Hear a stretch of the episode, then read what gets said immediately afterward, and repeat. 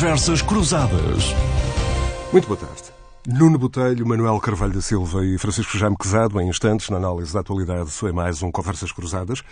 Os sinais macroeconómicos de janeiro até podem ser eh, positivos e as medidas de compressão macroeconómica já produzem resultados, mas a baixa da inflação ainda não teve início na zona euro.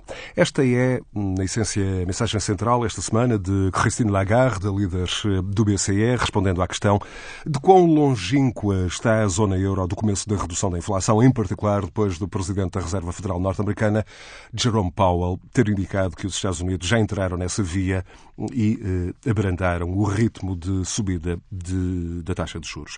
Na zona euro, os indicadores que medem o enraizamento da inflação na economia não dão para propriamente sinais de, aliviar. A inflação subjacente manteve-se nos 5,2% em janeiro e o BCE tem como objetivo reduzir a inflação até 2% no médio prazo. Solução? aumentar novamente as taxas de juro. Voltaram a subir na quinta-feira, 0,5% para 3%, e em março a senhora Lagarde volta a repetir a dose. Lagarde diz que o BCE vai estar particularmente atento nos próximos tempos a três efeitos: os preços da energia ainda muito caros, os aumentos dos salários e os apoios dos governos para suavizar os efeitos da alta da energia que, diz o BCE, devem começar a ser retirados. Mais, Lagarde começa a acreditar ser possível arrefecer os preços sem provocar uma recessão e destacou as boas notícias na frente económica de janeiro, ao ser registado um ligeiro crescimento no quarto trimestre e não um quadro negativo de recessão. Como pano de fundo, temos ainda uma iminente guerra comercial entre a Europa e os Estados Unidos. De resto, na próxima semana, quinta e sexta-feira, os líderes europeus eh, encontram-se numa cimeira extraordinária, numa reunião extraordinária para debater uma das questões de momento. Como garantir que os investidores não largam a Europa Europa e partem para os Estados Unidos, seduzidos por um generosíssimo pacote de quase 500 milhões de dólares em incentivos da administração Biden, o IRA, o Inflation Reduction Act, a aplicar em várias áreas económicas. No fundo, trata-se de um ambicioso mega plano de reindustrialização nos Estados Unidos. No caso português, o crescimento da economia do ano passado é atípico eh, porque se trata de retoma face ao apagão da pandemia e não será repetível nos próximos anos. No plano macro, os indicadores sugerem que a economia vai aguentando bem, mas a percepção da maioria das famílias não está propriamente em sintonia. Na imagem do ministro Costa Silva, com esse registro, porque a inflação e os juros eliminam crescentemente uma parte do rendimento. Manuel Carvalho da Silva, boa tarde, bem-vindo. Manuel. Boa tarde. Quão preocupantes são estes sinais, eh, aparentemente contraditórios, eh, quase no plano da estabilidade social? Estamos de novo num daqueles momentos históricos eh, que pode ser resumido na frase já clássica do a economia está melhor, mas alguns portugueses não estão? Bem-vindo. Boa tarde às, às, nossas e aos nossos ouvintes. Cumprimento os meus companheiros de painel não é alguns portugueses estão pior, é uma grande parte dos portugueses estão pior e a matriz da economia, ou se quisermos o perfil da economia, não dá sinais de alteração, o que deixa preocupações para o futuro. Mas há outra, outro fator a, a, juntar a este. Desde logo, eu acho que a festa que o governo tenta passar, o êxito do crescimento de 6,7%, deve ser muito, muito ponderada porque eh, não, as, as, pessoas em grande parte estão a viver pior e há indicadores muito preocupantes, por exemplo, das políticas de habitação, das, das, da, da, atualização das comunicações e outros, onde não há respeito das, das empresas por, até pelas leis que estão em vigor. O, o caso do, das comunicações é muito significativo porque o regulador protesta e diz que não pode ser, mas eles pura e simplesmente atualizam as, as, os preços eh, tendo em conta a inflação e não tendo em conta os custos eh, reais, o agravamento real dos custos que, que lhes foi eh, que, que, que, viram acontecer nas suas empresas. E liga-se aqui uma outra coisa, que é a continuação da demonstração de, de, que a política das chamadas contas certas, e as contas certas é, como sabemos, o eufemismo inventado pelo Partido Socialista para não usar a palavra austeridade, E, e, não a usa por uma razão concreta, é que esse, a experiência revelou que, esse, que a austeridade é, é, violenta contra os trabalhadores e a população mais frágil e é um empecilho ao desenvolvimento e, portanto, eles não usam essa, essa palavra.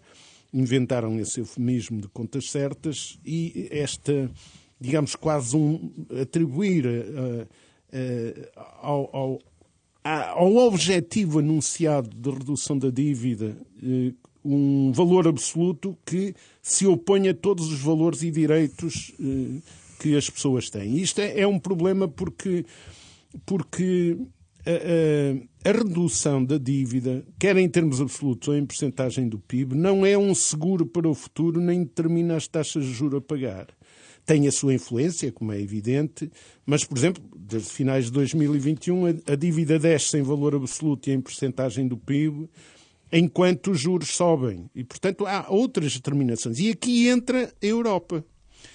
Porque, em última instância, é evidente que não é apenas decorrente do que eu vou dizer, mas, em última instância, as políticas do Banco Central Europeu é que determinam a ocorrência ou não de desastres e determinam rumos. E, eh, para me encaminhar para, o fim do comentário introdutório, eu direi que se confirma eh, duas coisas. Primeiro, que é na União Europeia que está a cabeça, desde há bastante tempo já, das dinâmicas neoliberais, assentes essencialmente na lógica da financiarização ou mercadorização da economia. E vemos esta coisa espantosa que o José, aliás, referiu. Os Estados Unidos pegam num pacote de 480 e tal mil milhões, mil quase, milhões 500, de dólares. quase 500 mil milhões de, de dólares, e passam para uma ofensiva de reindustrialização e uma ofensiva protecionista o que está em marcha, que eu já aqui há meses fiz uma referência de passagem eh, quanto à, quanto à perspectiva do que ia acontecer neste sentido. Mas agora é uma evidência.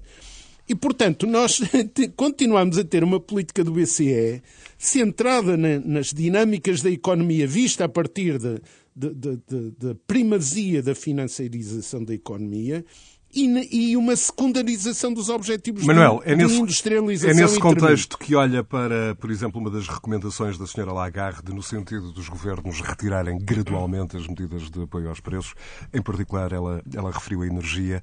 Um, claro, passando para claro. o caso português, isso já tem acontecido, por exemplo, com as retiradas progressivas ou as mexidas no ISP no, no, nos combustíveis? Claro que é. Essa é uma relação, mas há relações com, com outros aspectos. O, o que é relevante, porque muitas vezes fala-se dos Estados Unidos como referência e tal, no, no pior sentido. Não, o, o, os Estados Unidos, em regra, perante a realidade objetiva da, da, economia, tomam opções em, em, que põem de lado o, o liberalismo, ou se quisermos, o neoliberalismo e, e, e são protecionistas e protecionistas em força. Ora, este, o atraso da União Europeia, a falta de uma estratégia da União Europeia, a incapacidade de industrialização, Agora, com o agravamento do, do, das alterações das cadeias de produção e das. Manuel, Manuel das... defende que os Estados Unidos, em alguns momentos históricos, são mais keynesianos do que Keynes? Sem comparação alguma. Algumas destas medidas que estão a ser adotadas nos Estados Unidos, à luz aqui da apreciação dominante no, no, nosso espaço europeu, eram consideradas esquerdismo. Isto, isto, isto eh, eh, eu acho que a União Europeia está, está carregada de problemas. E depois o que é que vai dar? Vai dar rupturas sociais. O que é que nós temos neste momento? Olha, a Inglaterra com uma movimentação social fortíssima que vai ter implicações no rumo daquilo. Também a França. A Inglaterra e a França. A França esta semana teve, num dia, 3 milhões de franceses na rua. Não foi um milhão. Eu dei esta semana uma pequena entrevista ao Le e tivemos a oportunidade de falar sobre isso eh, com o Le que é insuspeito, não é? E, e 3 milhões de. Manuel, de, vamos, vamos voltar a esta questão. Mas é, mas é Inglaterra, é a França, é, é a Espanha, é Portugal, é, é, é a, é a Coreia do Sul. A Coreia do Sul é, é, é os é. Estados Unidos com a emergência de novos movimentos e novos sindicatos que os jovens tentam criar. Portanto, mas a na China Europa, cheia de problemas também. A China tem milhares de lutas empresariais. Muitos problemas. Milhares de lutas Exatamente. Muito bem, Manuel, já ouvimos o Francisco Jaime Quezado e o Nuno Botelho. Hum, Eu convoco já o Nuno. Nuno, como é que olhar a partir deste, deste quadro descrito pelo Manuel Carvalho da Silva e que pareceu ser consensual aqui na mesa, Sim, sim. como é que o olhar hum, no plano até da saúde das empresas para esta aparente ausência de adequação dos, dos indicadores económicos, enfim, ao grosso do tecido social, com problemas imediatos que decorrem da inflação, das taxas de juro. Nuno, bem-vindo. Muito boa tarde a todos, aos meus colegas e principalmente aos nossos ouvintes que nos ouvem aqui. Muito boa tarde. Eh, Eu, eu diria que nós temos aqui em Portugal, eh, falando em Portugal e, e depois eh, falando na Europa depois a seguir, mas em Portugal em primeiro lugar, ehm, nós temos desde logo um problema muito complicado de resolver, porque é as empresas e os portugueses vivem desde logo um drama que é eh, um peso e uma carga fiscal altíssima, quer as famílias, quer as empresas. O que lhes tira, lhes retira de imediato imensa competitividade, quer às empresas, quer às próprias famílias. Têm muita dificuldade em sair desse jugo fiscal onde vivem.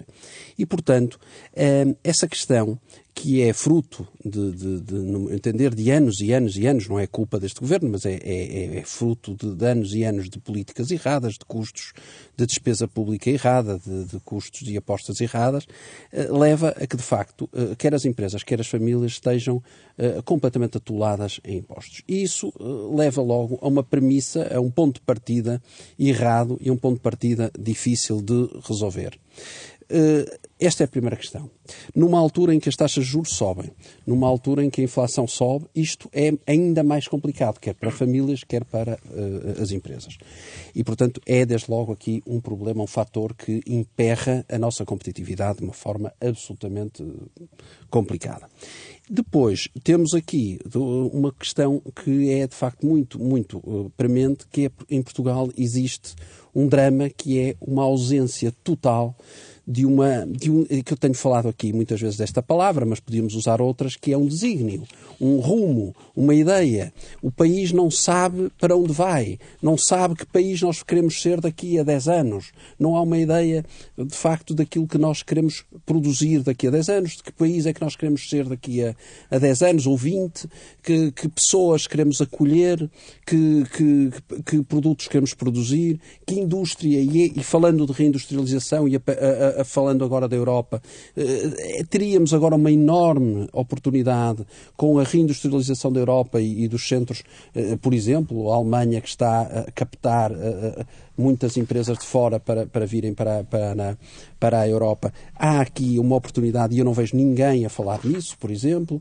Hum, a Espanha, por exemplo, por comparação, se nós analisarmos, tem de facto vindo a fazer um caminho muito bom nesse aspecto. Basta olhar para a Espanha para perceber que ali há um desígnio, há uma ideia, desde logo no desenho do PRR local, espanhol, por exemplo, por comparação com o português, não há uma ideia, não há um, um, um- um- não há um um desígnio nacional. apostas, eh, Há por exemplo, em fábricas, fábricas de, eh, de baterias de lítio, de, de- pa- para, que serão fundamentais. Em Portugal não há nada, não há uma ideia de produção de um produto, de uma ideia, de uma eh, coisa que de facto vá sair dali e que seja reprodutora e, e- e que nós eh, iremos eh, passar a fazer de forma eh, estratégica. Portanto, nós temos eh, eh, um problema de estratégia que de facto nos vem emperrando e vem dificultando de uma forma muito complicada a nossa vida.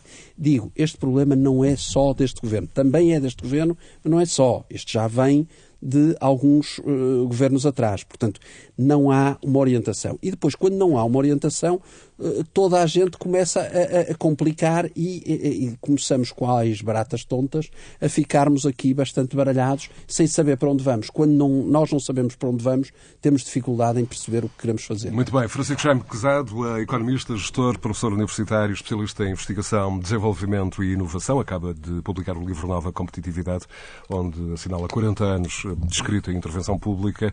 Do livro falaremos mais à frente em rr.sa.pt, mas por agora, eh, Francisco, o estado da economia uh, e como resolver, no fundo, no plano económico, mas também, sobretudo, no plano social, esta aparente desintonia ou desintonia entre os indicadores económicos e uma classe média crescentemente a contas com um tsunami de inflação, de taxas de juro, não apenas a classe média, como, sobretudo, os setores mais desfavorecidos da população, que não estão propriamente na classe média. Então, Nós abaixo. temos uma economia que é pequena e que, como muitos autores têm referido há muitos anos, devia aproveitar o facto de ser pequena para conseguir, hum, com essa matéria, fazer duas outras coisas que me parecem absolutamente críticas. A primeira é ser uma plataforma de transação e de captação de investimento, não só para o nosso país, mas inclusive para a Europa e para a África e para o Brasil.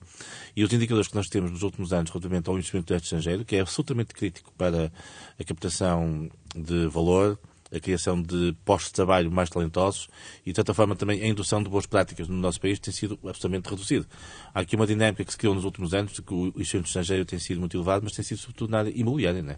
E, portanto, e muito também à custa do turismo, que obviamente afeta muito, como é evidente, e positivamente as exportações, mas tem também um efeito complementar. Portanto, a primeira nota que eu deixava e que acho que é absolutamente crítica é que a ausência de investimento estrangeiro, em particular, e do investimento em geral, tem sido absolutamente negativa para a evolução da nossa economia qualquer economista. Francisco acha que corremos o risco de sair desta crise ainda mais dependentes de um modelo de crescimento assente sobretudo no turismo? Isto tem sido sim, uma, sim, uma questão seja, aqui, o Manuel e o, claro. e o, não, Botelho que... se referem recorrentemente nesse não, E a culpa não é do turismo. Sim, sim, a culpa é de não haver uma orientação, nem, nem, uma linha orientadora. Não, Zé, eu, Baixo, eu acho que é mais ou menos claro para todos de que aquilo que foi a evolução da economia nos últimos anos está muito centrada naquilo que são fatores com falta de dimensão estrutural, né? que é o caso do turismo, o caso do consumo, e portanto, não conseguimos dar a volta àquilo que sempre falou, que era apostar nos chamados valores transacionáveis. Portanto, esse é um aspecto.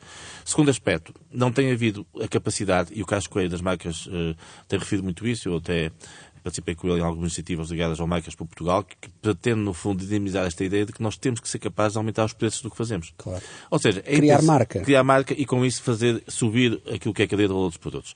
Porque isso depois vai ter repercussão naquilo que é o salário que é pago aos trabalhadores claro. e a criação da riqueza que é dada. Portanto, nós temos um modelo de economia nos últimos anos que assenta na redistribuição feita a partir do Estado Central. E, portanto, isso é um modelo completamente errado a médio prazo.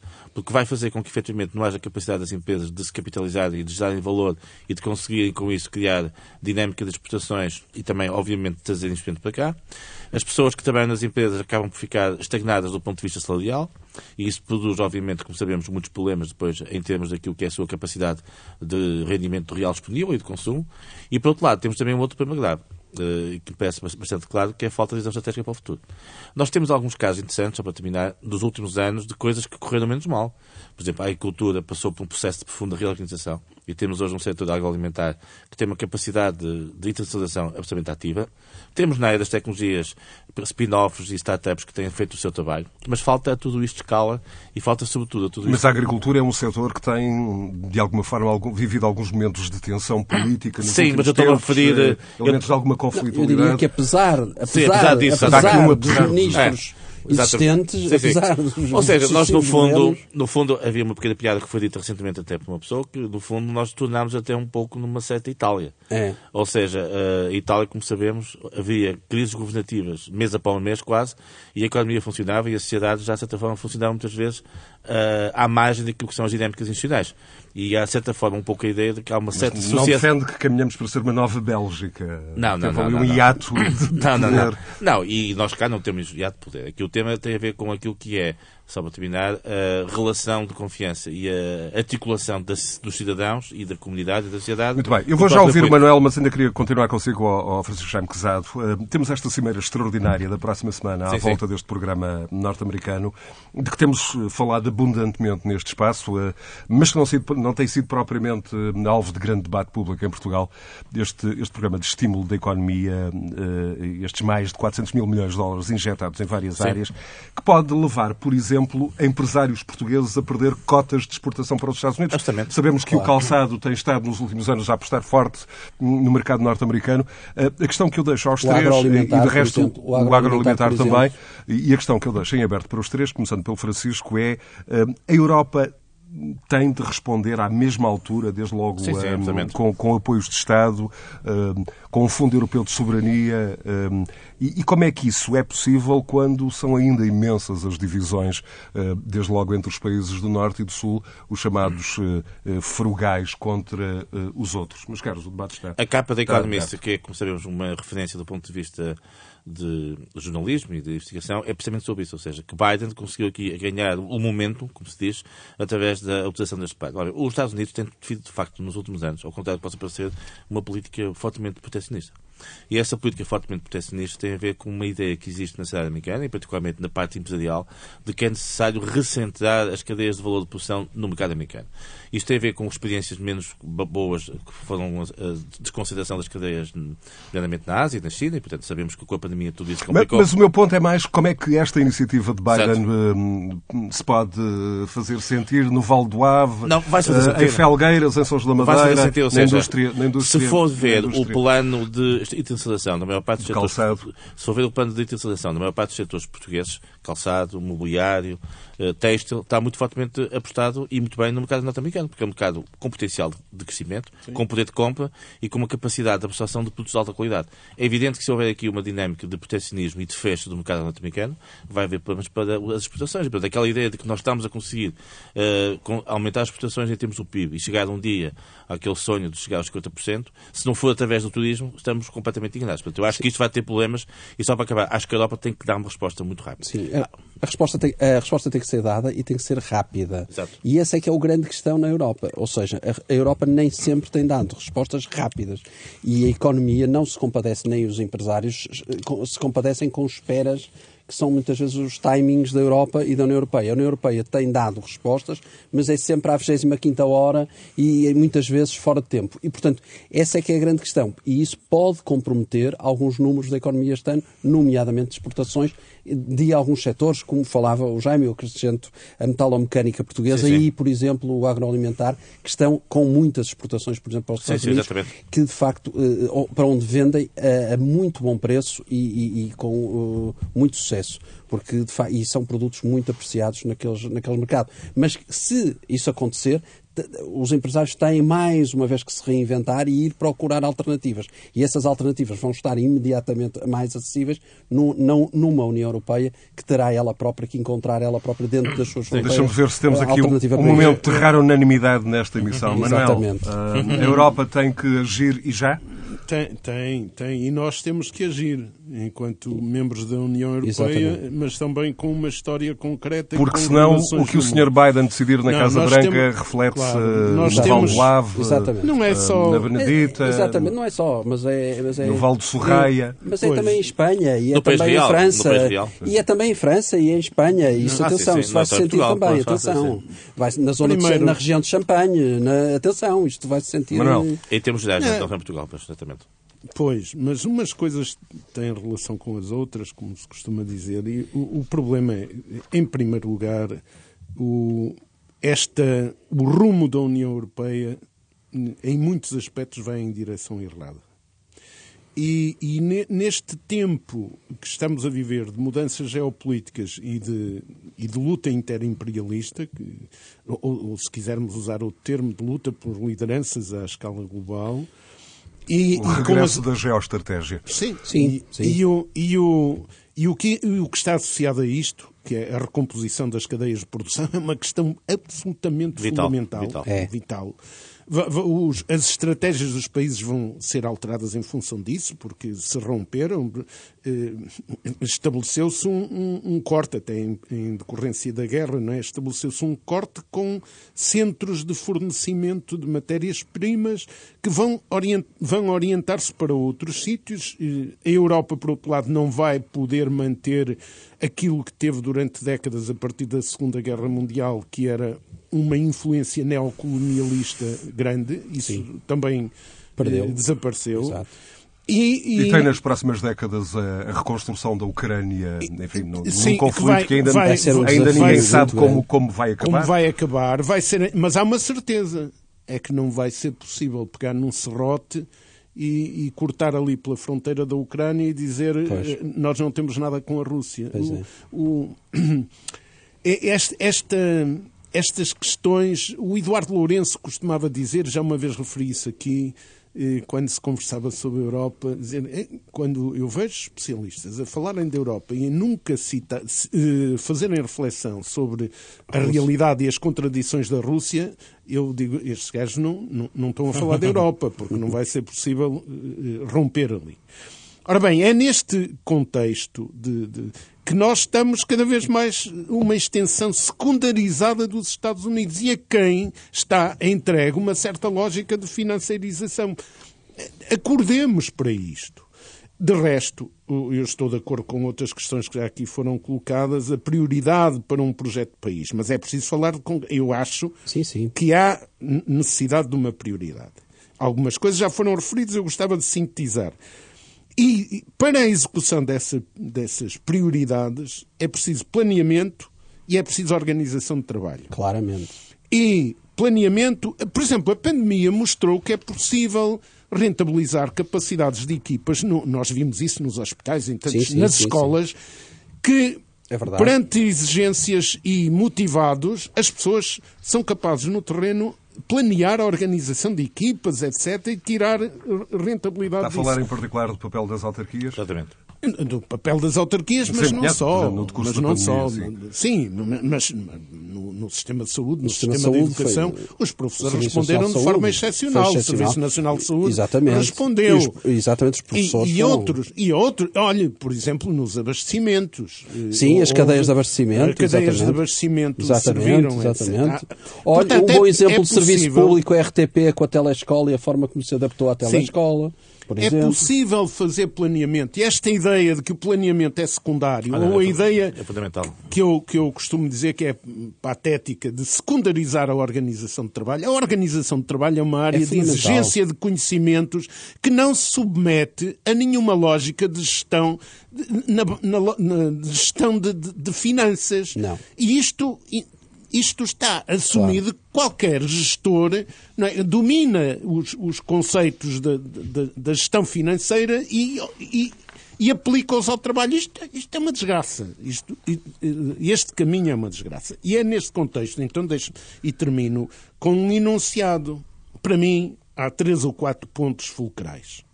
O primeiro que já foi referido é o baixo perfil da economia, o tipo de emprego e a relação disto com a persistência do, do, do turismo sem evolução qualitativa significativa e a recusa da industrialização, porque eu acho que em Portugal quase se, está na recusa. Eu, quando falo em industrialização, é a produção de bens e serviços que, que, ultrapassam o velho conceito. Mas, por exemplo, uma, questão, uma questão como a referida pelo Nuno Mas... Botelho da aposta da Espanha e, em particular, do PRR espanhol na produção de, de grandes fábricas de, de baterias sim, absolutamente sim. decisivas para o futuro, por exemplo, da mobilidade, na questão dos automóveis elétricos. Sim, mas, mas isto podia ser, é um bom exemplo.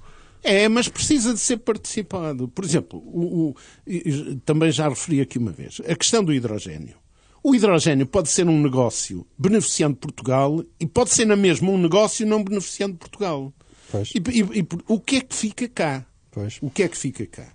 Depois há uma questão que, desculpem, mas é fulcral.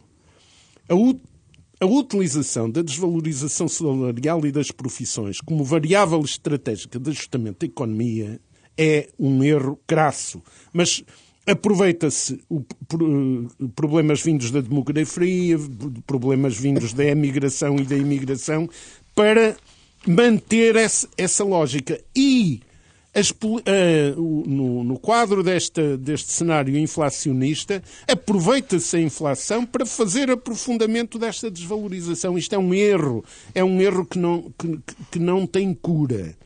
Depois há um outro tópico que é os déficits muito sentidos nas políticas de habitação, nas mobilidades, na coesão territorial e nas energias. Nós, nós por exemplo, os, os empréstimos para a habitação. Foram eh, eh definidas leis para os bancos ajudarem a, a minorar. Da, renegociação de, Sim, a minorar. Dos Por isso simplesmente não cumprem. O, o, eu disse aqui há pouco, o regulador das comunicações diz que, não, que as empresas de comunicações não podem aplicar aqueles preços, mas eles aplicam. Sim, a Anacom. E, portanto, é uma, uma série de problemas destes. Depois, é o problema da pobreza estrutural e continua-se a tratar a pobreza estrutural numa lógica de caridade e de, e de, e de esmola. E, e o que vem aí e nos Estados Unidos, por exemplo, é interessante o debate sobre isto. O que vem aí são outras exigências. Não vai haver. As, as, as, as pessoas não vão abdicar de anseios de cidadania. E, e, o último tópico, que se liga com outros anteriores, é os sistemas de relações de trabalho. Uma coisa é uma empresa introduzir para o mesmo efeito, é? imaginemos uma empresa ou, um, ou, uma estrutura pública vão introduzir um processo de reestruturação profunda. Uma, uma coisa é os resultados que se obtém com uma intervenção unilateral, outra coisa é os resultados que se obtém com discussão envolvente onde o sistema de relações de trabalho entra, mas não é só o sistema, são depois outros fatores fora também. Mudança de tema nesta, nesta edição e vamos uh, para o ângulo mais político. A semana, Nuno, fica, fica marcada pela entrevista de António Costa à TV Pública, admitindo que neste primeiro ano de maioria absoluta uh, o governo se pôs a jeito e cometeu erros, uh, prometeu mais na habitação, não especificou como, convencido com a entrevista do Primeiro-Ministro, Nuno, ou um, esta, esta entrevista depois daquele mês uh, horríveis e depois da entrevista à visão de 21 de dezembro e o habituem-se, uh, António Costa tentou projetar uma outra imagem mais dialogante, mais uh, menos impositiva. Exato. Eu, eu não fiquei muito convencido. Um mas acho que António Costa não me queria convencer a mim, não é? Mas uh, não era a mim que me queria convencer. E, portanto, o que eu acho é que, de facto, tivemos um António Costa do, do Habituem-se para o António Costa do Perdoem-me. Eh, e, portanto, tivemos de facto um António Costa que percebeu que neste mês perdeu a, a, mão ao governo, perdeu a mão às, às sondagens e, portanto, tinha que ir uh, arrebanhar de novo aquele, uh, aquele pedaço de eleitorado que perdeu. E, portanto, vimos um António Costa uh, que parecia um cordeirinho, não pareceu aquele António Costa feroz e, e, e, arrogante da entrevista à visão, parecia um António Costa muito, muito calmo, muito compreensivo, muito dialogante, que compreendia perfeitamente os portugueses e, e os partidos da oposição, percebia perfeitamente, ele tinha-se posto a jeito, o governo tinha-se posto a jeito, portanto isto tinha sido tudo uma questão que ele compreendia perfeitamente, mas que iria agora emendar a mão. E, portanto, foi tudo um exercício muito, diria eu, muito, muito bem treinado por um político muito hábil, que é de facto António Costa. Só António Costa teria a capacidade de fazer aquilo tão bem como foi feito, de verdade seja dita, e portanto não estou nada até a ser irónico, estou a ser verdadeiro. Só António Costa em Portugal teria a capacidade de ir à televisão fazer aquela entrevista, dizer aquilo daquela maneira e, e ainda convencer alguém. Portanto, é de facto uma arte. E portanto, António Costa não, não me convenceu a mim, mas terá convencido alguém. E de facto não respondeu a uma série de perguntas. Não respondeu, por exemplo, na questão dos professores, por exemplo, ficou muito por responder um, dizendo que nunca congelou as carreiras dos professores, como se isso fosse um, é, é, uma coisa ótima e como se essa é que fosse a regra. E, portanto, e só isso diz tudo da forma como ele encara, inclusive, as negociações com os professores. Eu achei isso até de mau tom para quem está com um ministro sentado à mesa a discutir com os sindicatos, portanto eu achei até de mau tom para com os professores. Uh, achei, e portanto vem logo ao de cima alguma arrogância e o verniz estala logo para quem está tão, tão uh, calmo e tranquilo e a querer mostrar tão boa imagem. Não respondeu a uma série de questões, nomeadamente estes escândalos todos do, no, no, governo. Não foi capaz de dar grandes respostas, nem respostas muito claras. Uh, e, portanto, foi uma. Já agora uma, sobre esta questão dos professores, também, que é um. Verdade seja dita, foi uma entrevista, a meu ver, relativamente soft, onde também não foi, entre aspas, muito apertado, digamos assim, e, portanto, a coisa foi-lhe correndo. Já agora, Nuno, com esta, com esta questão dos professores, que é uma, uma questão sensível Sim. da atualidade e o ponto mais um, complicado do braço de ferro entre o governo e os, e os docentes é justamente esta questão da devolução do tempo uh, congelado, serviço congelado, 6 anos, 6 meses e 23 dias, que custará, uh, na atualidade, 331 milhões de Sim. euros por ano, uh, mas que, diz o governo, significa também, enfim, pressão acrescida para o futuro no sistema de pensões, por exemplo. Como é que, como é que esta questão eu, se pode ultrapassar? Eu acho que isto é muito complicado e não se pode ultrapassar sem bom senso de, de, das duas partes. Tem que haver bom senso das duas partes. E, de facto, o que eu acho que tem que existir é diálogo e capacidade de negociação. Quando se entra numa negociação, tem que haver cedências, mas tem que haver cedências das duas partes. E uh, o que me parece é que, de um lado, temos um governo que uh, está a tentar uh, dar com uma mão e tirar com outra, é a ideia que me dá. Uh, portanto, parece que usa semântica para, para dar a entender que deu qualquer coisa, mas no fundo, espremido, não deu nada. E do outro lado temos uh, pelo menos um sindicato, um sindicato até diria mais recente, aquele sindicato mais recente, mais eh, até radicalizado, se me é permitida a reflexão, ao stop, ao stop de André um, que de facto entra também numa espiral de radicalismo que eu acho que pode não ajudar muito os professores e, portanto, pode também criar aqui uma. Há também a sensação uma... de que o governo está a tentar jogar com uh, cotas de popularidade dos Exato. professores no conjunto da sociedade. Exato. E, mas, mas isso, pode, isso pode correr mal para os professores. Porque eu acho que cada dia que passa as pessoas estão a ficar mais saturadas com essa pressão que os professores estão a fazer.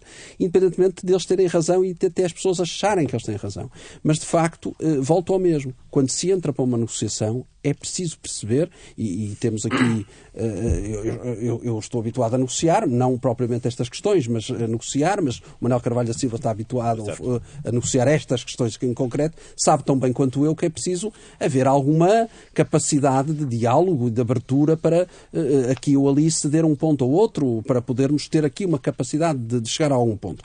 E, portanto, o que me parece é que não está a haver. E uh, dá-me a sensação que os interlocutores de parte a parte já estão muito, muito, muito extremados. E, portanto, torna-se complicado chegar a algum lado. Manuel. E isso, em última análise, vai prejudicar quem? Os professores e sempre, em último lugar, e eu tenho falado sempre nisso, os alunos. Esses são sempre penalizados. Manuel, em última análise, como se sai daqui? Eu, eu esta semana escrevi no, na minha crónica semanal e também numa entrevista que dei à TSF e ao JN que uma governação... Crónica semanal no Jornal de Notícias. Sim. Uma governação que diz respeito a obrigações inerentes ao exercício do poder só pode esperar o protesto e até o desrespeito da sociedade. E é neste cenário que nós estamos. Eu, por razões que não preciso estar a enunciar, porque me situo à esquerda e, e, e, e, espero que António Costa tenha capacidade para fazer algumas recentragens, embora a coisa comece a estar complicada, por isso é que, li, é que disse o que acabei de dizer. Mas gost, ficaria muito contente se aquilo que foi a postura do, de António Costa como Primeiro-Ministro na entrevista, no fundamental, eh, não seja fingimento fingimento resultante da pressão de justas reivindicações. Porque se for fingimento, a coisa vai complicar-se e vai para o plano que eu estava a dizer. E aqui, eh, portanto, espero que, que diminua a intransigência e já agora que falamos dos professores, porque a situação não é apenas com os professores. Sim, sim. As situações vão saltar cada vez mais. Eh, eh, os sindicatos, se os sindicatos foram na democracia admitidos e conquistaram a condição de serem elementos eh, institucionais dos regimes democráticos e, portanto, estruturas de intermediação nas relações na sociedade, e se os governos consecutivamente não dialogam e não apresentam conteúdos de resposta às reivindicações que vão sendo formuladas, isto vai acumulando tensões e um dia estoura. Isto não é nada de novo. Na história dos 250 a 300 anos do sindicalismo, já, isto já se assistiu em contextos diferentes, mas isto não é nada novo. É velhíssimo. Ora bem, eh, e aqui em eu, eu direi... Manuel, apelando ao seu poder decente. Eu espero que não se volte a tramar os professores. Eh, nesta coisa de jogar com o tempo e tentar que a opinião pública comece a ser desfavorável. E acho que o Presidente da República deu um mau contributo neste, esta semana sobre isso. Tem dado outros positivos e este. É Manuel, é mas também é verdade que, objetivamente, Deixa... os professores não foram os únicos portugueses eh, a verem não. a sua progressão congelada, sim, mas há uma coisa pública como sim, privado. Sim, mas já agora tenhamos presente. O que se passa é com os professores é que chegaram à exaustão em resultado de cargas duras de trabalho letivo e burocrático e são sujeitos. É, não é só essa a questão, eu acho, dos professores. Não, é, deixa, é a questão é, da deslocalização. Não, é há, há, há muitos em causa, né? Eu, eu termino, já tinha terminado. Concluindo, concluindo, Manuel. Já tinha terminado. Estão desesperados perante a mentira, mas há uma coisa, o, o que o, o, Nuno ia dizer é verdade. É clamar contra a precariedade chocante, Exatamente. andar com as casas às costas, etc. Reclamar com, uh, uh, que seja... contem o tempo que trabalharam e ninguém põe em causa que trabalharam. Claro, claro. Mas reparem nisto, e os nossos ouvintes reparem, os professores, que até tinham o direito, como temos todos perante o agravamento do custo de vida, etc., de tentar eh, eh, conquistar alguma coisa que minore os efeitos, os professores, neste momento, não, não estão a reivindicar nada de novo. Estão apenas a pedir que se cumpra aquilo que a lei prevê para evitar esta exaustão e este desespero. Porque se os professores forem derrotados, quem é derrotado são os nossos filhos, os nossos netos e é, eh, por consequência, a sociedade portuguesa com um coletivo a empobrecer. Francisco Chaim Quezado, esta, esta questão dos professores. Não, acho que voltamos àquilo que é a base da Constituição Social. Né? Eu, o Manuel Carvalho da Silva conhece melhor que ninguém esse tema. Nós sabemos que, de facto, há aqui um tema que é absolutamente crítico que tem a ver com a justiça hum, em termos de classe. E aquilo que efetivamente está em cima da mesa é como é que é possível pessoas que têm o exercício da sua carreira há mais de 20, 25 e 30 anos, continuarem com patamares de remuneração tão baixos.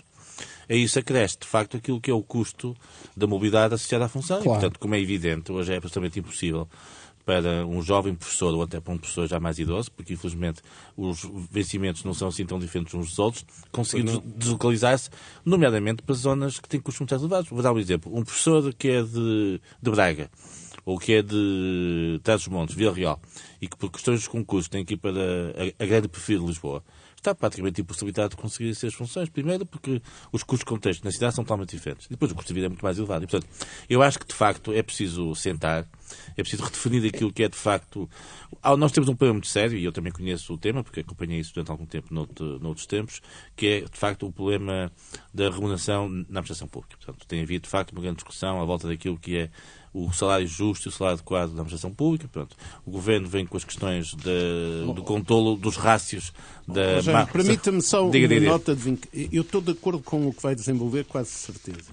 Mas não nos esqueçamos disto. Os professores não estão a reivindicar nada de novo. Absolutamente, sim, sim, mas é que, é, é que isso é que choca. É, é a gota é d'água que transbordou o copo, não é? No fundo é disso que estamos, é a, falar. estamos a falar. Agora, e com certeza, mas, mas há muitos mais assuntos para além das, da, da, das carreiras congeladas. Absolutamente, é absolutamente, absolutamente. Sim, sim, e, e, e, e, por uma questão de bom senso. exatamente, exatamente, estamos a dizer o mesmo, não há questão nenhuma. Estamos de acordo que todos eles deveriam ser resolvidos. Mas num país, se calhar, com algumas limitações se calhar não tempo. podem ser todos não, resolvidos ao mesmo tempo. tempo como é evidente, Poderia haver aqui bom senso, estou eu até a dizer, sim, sim. é abono dos professores, que certo. estou de acordo com isso, de resolver e minorar alguns que também eram fundamentais. Até para criar alguma equidade e algum é, equilíbrio. E eram mais fáceis. E, e é que me parece é que as, as, partes, e fundamentalmente o Governo, parece que não está a querer resolver ou parece que anda sim, aqui a tentar está agarrado, a... Não, está agarrado àquilo que é a questão do controlo é, dos indicadores macroeconómicos. Portanto, é evidente que a, a, gestão da dívida e a gestão... Mas essa não é uma questão que, que tem de ser ponderada. Estes 330 milhões não, é, mas isso anuais. é uma estás questão... a falar só dessa questão, mas, eu, mas quando Sim, se fala claro, em deslocalização, quando Sim, se fala em, em, em outras questões, por exemplo... são tenho, questões mais operacionais. Operacionais. Né? E que não têm a ver com a questão da carreira da carreira, Por exemplo, eu, eu, falei aqui a semana passada certo. numa questão que pouca gente tem falado, mas não, não é que eu seja muito, muito inteligente por isso, mas, mas parece-me importante, que é a questão do, da autoridade do professor enquanto, enquanto figura na escola, a segurança do professor na escola. No fundo, a validação, validação da importância social, social do, professor. do, professor. Tudo isso eram questões que a carreira do professor mereceria se que fosse tratada. Isso não é uma questão de dinheiro. São é questões mais de gestão administrativa e operacional. Exatamente, e que é, mereceriam fundo, ser tratadas. É fazer, uma espécie, é fazer uma espécie de um tábua de bordo daquilo que deve ser a gestão Vamos do, reorganizar isso, Exatamente. através da tal reorganização, tal planeamento de trabalho, que há pouco estava o Manuel Carvalho assim a falar. É Vamos pensar nisso. Como é que o professor pode readquirir a dignidade, Sem se dúvida. me permitem a expressão. É mesmo tema, é mesmo tema. É, como é que pode readquirir Sim, a dignidade que já teve? Como é que o professor que é de Braga que vai trabalhar para Lisboa pode ter dignidade se não, tem, se não tem capacidade enquadra... para poder viver? Exatamente, se não tem capacidade para viver. Mesmo isso. É isso. Aí começa a dignidade humana e eu concordo com o Manuel Carvalho da Silva, ou seja, as pessoas têm que ter dignidade para poderem ser seres e cidadãos em condições normais. E, portanto, o professor e tem neste que momento, surgir, e, e tem que surgir. Um professor neste momento não tem condições, nomeadamente num contexto de uh, mobilidade para zonas que são potencialmente mais caras em termos económicos para conseguir viver e com isso garantir em condições normais a sua função. Porque, como é evidente, depois surgem problemas de saúde mental, surgem problemas de desequilíbrio estrutural. Isso é terrível. Mas essa questão só se resolve, por exemplo, na, no âmbito salarial ou, uh, por exemplo, uma ação integrada de, não, de, das autarquias, um uh, sim, um, mas, tratando caso a caso, da mesma maneira que mas, há incentivos para o médico se deslocar para o interior ou para... Ou, Podia haver aqui questões integradas e, sim, e haver incentivos haver. para ir para o Mas interior. no caso de Lisboa é mais complicado, porque aí tínhamos que fazer uma situação muito mais complicada. Eu acho que, efetivamente, a exemplo do que se passa noutros setores, tem que haver uma gestão integrada de tudo isto. Muito bem. E as autarquias, como sabemos, nesta matéria de educação, tiveram unicamente uma centralização de competências do ponto de vista administrativo. Né? Sim. Portanto, elas vão ter responsabilidade ao nível daquilo que é a gestão dos professores e a gestão dos currículos e a gestão até da própria máquina financeira do pagamento das pessoas.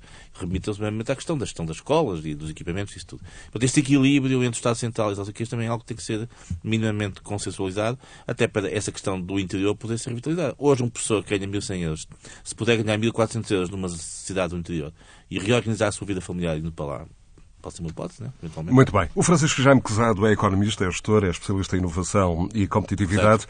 É autor de livros como uh, O Novo uh, Capital e agora também um, da obra uh, Nova Competitividade, um livro que um, assinala 40 anos de escrita e de intervenção pública Muito em vários bem. órgãos, entre, entre, entre os quais a Renascença. Um, Francisco, este, este livro diz pretender ser um contributo prático para a discussão sobre o reposicionamento de um modelo estratégico para o futuro.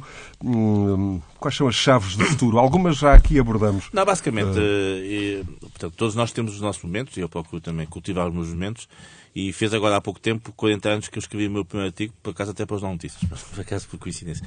Pronto, eu tenho mantido, de facto, desde os 40 anos, o tempo foi uma colaboração bastante Não sei se a colaboração do Manuel Carvalho da Silva é, Exato, é- exato. é- Mas a minha que começou antes, noutros é contextos. tão longeva, Exato. provavelmente é mais Não, e- recente. e escrevi- no, no, escrevi no durante-. E a do Nuno, o Nuno também. Também, também. Também com uma coluna semanal no Jornal Notícias. Escrevi 25 anos no Expresso, na parte de economia, não com uma coluna regular, mas com uma coluna, mas com textos muito permanentes. Pronto, aqui a minha ideia é o seguinte, eu sempre me preocupei muito, até pela formação académica e pelas funções que fui tendo no setor privado e público, pela discussão das questões da competitividade e tudo o que está associado.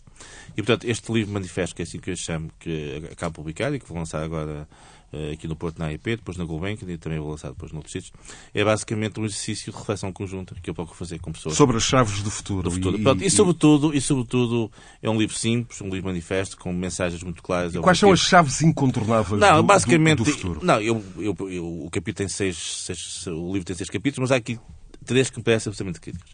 Uma tem a ver com a questão das pessoas e do talento. Eu acho que é um tema que nós temos que resolver. Porque neste momento, e hoje falava numa sessão onde esse tema veio à baila, nós temos com um problema muito grave do ponto de vista de fixação de pessoas. Temos um problema grave de demografia, porque eh, aos níveis que nós temos a ter agora, qualquer dia corremos o risco de não ter pessoas eh, do ponto de vista do ciclo natural de reciclagem das pessoas, portanto, de- da vida das pessoas.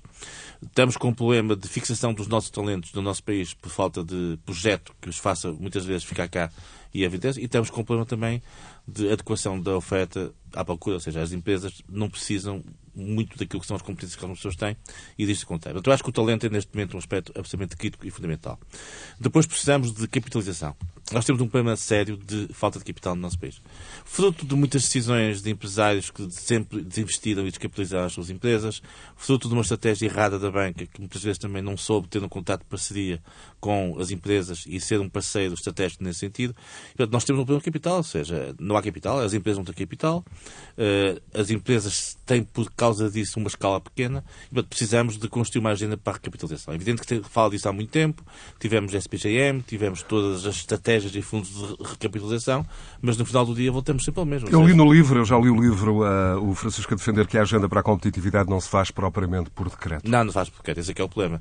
E, portanto, quem se Como é que se pensa- faz então? Com vontade política Não, e com faz, com, de... não, faz em rede, ou seja, de- faz em rede basicamente a competitividade. E aí eu recordo muito o professor Michael porque, pronto, não é por ele ter estado cá em Portugal há 25 anos e ter feito aquele estudo sobre a competitividade, pronto, que depois até foi relativamente posto de parte, mas é, é- O Francisco é de uma geração muito marcada pelo, pelo relatório Porter. Sim, Uh, eu não. não eu sou- Não, sou marcado Também faz seguinte. parte da mesma geração. Não, sou marcado pelo seguinte, porque vamos ver, não é por, por professor Braga Porta ter vindo a Portugal e ter dito aquilo que era óbvio, não. A questão é que ele disse de uma forma simples e clara. Ele disse duas coisas. Nós temos que saber apostar naquilo que são as nossas competências. Ele falava muito dos setores tradicionais e, portanto, houve um caminho que foi feito nessa matéria. O calçado, o texto, hoje, felizmente, foi obrigado a fazer esse reposicionamento e temos muita coisa boa a acontecer, que muitas vezes nem é, nem é uh, noticiada, porque há muitas empresas que nem sequer querem aparecer nos jornais e, portanto, são elas que muitas vezes fazem a economia andar. E temos que apostar naquilo que são as dinâmicas do futuro, nós, tecnologias e tudo o resto. O que falta. Também fala de uma coisa interessante no livro, Sim, as sim. comunidades. Dá, dá exemplos como o Fundão e Évora como, Sim, exatamente. como, seja, como, como exemplo. essas coisas boas têm a ver um bocado com isso. Ou seja, apesar do interior estar despovoado, apesar de nós termos cada vez menos pessoas eh, um pouco nessas zonas mais eh, menos desenvolvidas, do ponto de vista de capital e de recursos humanos, temos coisas a acontecer. Temos o caso da Fundão, Muito onde bem. a estratégia do Paulo Fernandes permitiu captar um cluster na área da tecnologia. Temos Évora com o caso da Embraer, que agora já não é Embraer. Agora, tudo isso são dinâmicas eh, que estão, de certa forma, desarticuladas. O que eu acho que falta em Portugal, e concordo com o Manuel Carvalho da Silva, é o planeamento integrado. Havia antigamente no Estado um departamento que até teve à sua frente uma pessoa muito conhecida, eh, o DPP, que era de facto um departamento absolutamente crítico, porque pelo menos fazia Que planeamento. personalidade era essa?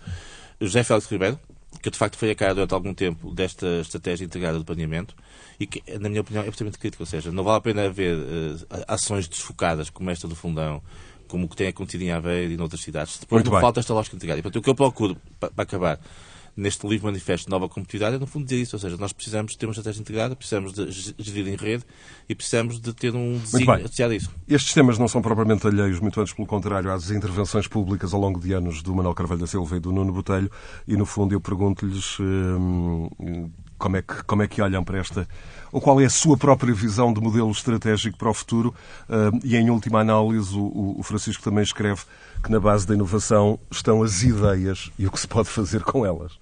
É curioso, estávamos a falar do Félix Ribeiro, deixou-me no carro três, três livros pedindo que, que, eu, que eu os leia e que tenha disponibilidade para um diálogo com ele sobre algumas dessas, destas coisas que ele lá escreve. Eh, o planeamento faz falta, eh, comungo de- da preocupação que foi apresentada e da perspectiva, mas não é só o planeamento público. O planeamento público é absolutamente indispensável, mas é uma cultura de planeamento dúvida, é associada a uma cultura de organização de trabalho. Eh, As duas coisas têm que ter relação. Depois, o, o segundo aspecto é, eu estou de acordo, a, a grande preocupação, se nós temos eh, jo- jovens com boas formações e, e- e com capacidades a serem procurados no- por, por outros países e a, e a serem levados daqui, não é? Nós temos que ter preocupação com o talento. Mas cuidado, que hoje usa-se em excesso a palavra excelência e talento. Muitas vezes eu ouço, ouço discursos do. Eu, eu acho interessante, não é? porque o discurso a dizer eh, precisamos de, de- de atrair talentos e, e- e- quando se vai ver o que, o que se está a falar, está-se a falar de trabalhadores comuns. E, e a, a contradição que se pode observar entre, entre eh, a categoria discursiva chamemos-lhe assim, e a realidade. Neste momento faltam dezenas de milhares de trabalhadores em alguns setores de atividade. É Era, era mesmo necessário. Mas a esmagadora maioria desses trabalhadores não são muito qualificados. E alguns até são muito pouco qualificados. De- depois coloca outros desafios. Há, há uma frase do livro que eu retive: competitividade é um exercício permanente de avaliação e reinvenção de competências. Sim, E oh, o eu, ia dizer, passa- eu ia dizer que há trabalhador, hoje faltam trabalhadores que não se exige grandes qualificações, mas que se exige especialização e com formações Exatamente. adequadas para essa especialização. É a oferta, de- então procurei a oferta, no fundo é isso. É, é, há aqui um desajustamento e, e a ilusão que se cria eh, no discurso tem que, tem que baixar um bocado e relacionar-se com, com a realidade. Depois, eh, a última nota é que estas questões de, de perspectivas de futuro e tal implicam um olhar de diversos desafios, que eu às vezes chamo de desafios mágicos, que atravessam áreas que têm conexões. no- Nós temos, estamos perante o digital, a robotização, a inteligência artificial, sim senhor. Temos os problemas todos da economia que hoje falámos, cadeias de produção, etc., o tipo de economia, as políticas públicas e o planeamento, mas ao mesmo tempo a articulação dos A propósito, impactos a que vêm propósito da intervenção do Estado, eh, há muita referência ao Estado inovador de que fala a celebrada economista, enfim, uma, Mariana uma das gurus, uma das gurus da nova economia, a Mariana Mazzucato. Aqui o papel do Estado também. E sobre Sim, isto, sim. O sobre Estado empreendedor, o Estado inovador, no fundo, o Estado tem que ser um exemplo também, não só meramente regulador, Nuno mas Botelho, e um o exemplo, complexo capítulo da, da, da cooperação empresarial, hum, até por força da tua atividade, enfim, enquanto dirigente associativo uh, de uma Câmara de Comércio hum, e de indústria muito influente. Há o exemplo, por exemplo, da cooperação do cluster do calçado, em que São João da Madeira e os empresários de São João da Madeira são um exemplo referido. Sim. Um, eu, eu, diria que há aqui vários desafios. Uh, um é, é, de facto, uh, e já aqui falamos, haver de facto uma norma orientadora, uma ideia orientadora, um planeamento, chamemos-lhe o que quiser. Uma visão. Uma visão, um desígnio, chamemos-lhe o que quiser. E depois, claro, também é preciso que haja, além disso tudo, é que haja vontade política sim, sim. E, e, normas e regulamentos que permitam avançar. Não podemos depois ficar uh, sustidos na burocracia, na, na, na, na malha São da chamados custos de contexto, não é? Custos de contexto. Portanto, nós temos que depois avançar. E depois parece-me interessante e importante aqui uma questão uh, que foi aflorada e que é aflorada, que é o seguinte. É um desenvolvimento harmónico do país. Ou seja, não só um país centrado como hoje existe no, no seu litoral, mas também um país que vá a outros pontos uh, nevrálgicos. Eu destaco, por exemplo, aí a cooperação muito interessante, se analisarmos, eu destacaria também por exemplo, se falarmos em Vila Real e na Sim. importância que a Universidade de Trás-os-Montes e Alto Douro teve, Não, por exemplo, no cluster, por exemplo, no desenvolvimento do Douro e, e, como disparou a qualidade dos vinhos do Douro a partir do momento em que a Universidade A Universidade dos Açores e do Algarve em questões ligadas ao mar. Ao mar e no cluster do mar. Embora isso sem tantos resultados concretos. É? Ainda é? sem tantos resultados concretos e esperemos, e poderia ser, já estar noutros, noutros, lá está, por falta se calhar de planeamento, podia estar Exatamente. já noutros patamares. E portanto, nós, eh, eu acho é que teríamos condições para, de facto, desenvolver um percurso e um trabalho muito mais desenvolvido e, de facto, as empresas, em cooperação com as universidades, fazer aí, de facto, muito mais do que aquilo que é feito. Para isso, haveria necessidade de haver políticas públicas, inclusive, eh, muito mais interessantes, de captação de fundos de apoio à investigação nas universidades, que permitissem depois a aplicação dessas investigações no concreto, naquilo que fosse Aliás, nós a temos um problema prática que, das, das empresas. Se me é permitido, nós temos um número de doutorados que vez maior no nosso país Sim. e, infelizmente, a sua aplicação a, e utilização das empresas é, é, é, é, muito residual. Tirando ainda. a Bial e poucas outras empresas, praticamente não há empresas que usem eu, eu, eu, eu, chamava a atenção para isso. De, Deixa-me acabar, é... deixa acabar com uma provocação um, eh, ao, ao Nuno Botelho. Um, ele é o único uh, empresário, digamos assim, de raiz Sim. presente neste, neste debate. Um, Nuno, em última análise, a chave da competitividade está onde? Está nas ideias, está nas, nas boas ideias, ideias e no que se pode fazer com elas? tudo. Está nas ideias, está bom, em bons empresários, que também é preciso. Os empresários terem consciência que também têm eles próprios que dar bons exemplos, serem formados, bem formados e, de facto, darem, praticarem bons salários, praticarem boas políticas, praticarem boas práticas. Eu, nisso, não tenho problema nenhum em dizer, e portanto, e ser exigente, porque acho que temos todos que fazer por isso. Portanto, tem que haver melhores empresários, eu não tenho problema nenhum em dizer isso. Uh, mas também os, está nos trabalhadores, em todos aqueles que fazem parte da cadeia, digamos assim, e fundamentalmente e também não Nos esquecer, trabalhadores, nos onde tra... podem estar as ideias. Onde podem estar as ideias. Essas ideias que vão, que vão, referi, que vão, que vão mudar. Cadeia, em toda a cadeia. E também, obviamente, nos políticos e nos decisores políticos. Nós temos Ou um bom seja, exemplo. Sem um bom ambiente, um environment, um bom ambiente, eh, todo ele, não, não é possível, não há milagres, as coisas não nascem por acaso. É preciso haver, de facto, uma capacidade de criar um bom ambiente que permita a todos progredirem e a todos crescerem Exato. de uma forma. Eu até gostava de... Enquanto empresário, já houve um momento em que foram justamente os teus trabalhadores que, que, que surgiram, ou que surgiu uma idea disruptiva, uma ideia. Inúmeras vezes, inúmeras vezes, isso acontece muitas vezes. Sim. Isso é o ideal, isso é o ideal. Isso é, isso é quando nós, nós chegamos à conclusão que estamos a fazer um bom trabalho. É quando são eles que, estão, que puxam por nós. Que calculo, é que... foram nós temos, aliás, um... Claro, é evidente. Sim, oh, Zé, não, não, nós temos, aliás, uma empresa que eu acho que é uma referência para nós, que é a Delta, como sabemos, de uma pessoa como uma comendadora sim, sim, sim. Uh, Naveiro, que desde sempre incentiva muito os seus trabalhadores, e até numa zona bastante do interior, como sabemos, que é para a provocar boas ideias. E, por exemplo, um dos uh, projetos mais interessantes que eles lançaram há pouco tempo, que é uma máquina toda especial que agora foi lançada para lançar café, resultou muito de ideias internas dos trabalhadores. Muito bem. Portanto, é um processo absolutamente inovador Criativo. 40 segundos finais para o Manuel Carvalho da Silva.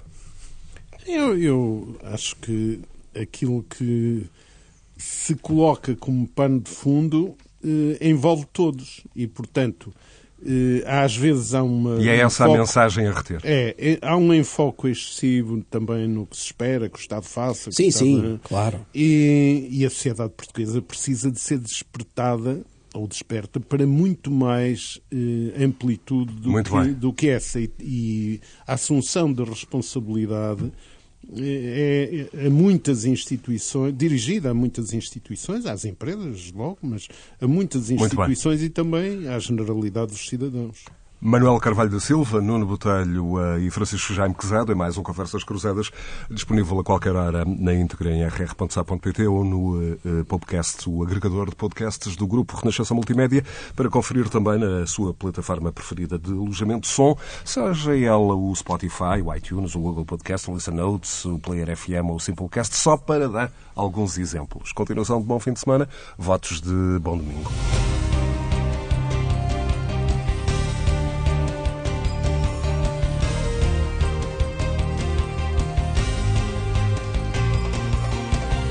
Conversas Cruzadas.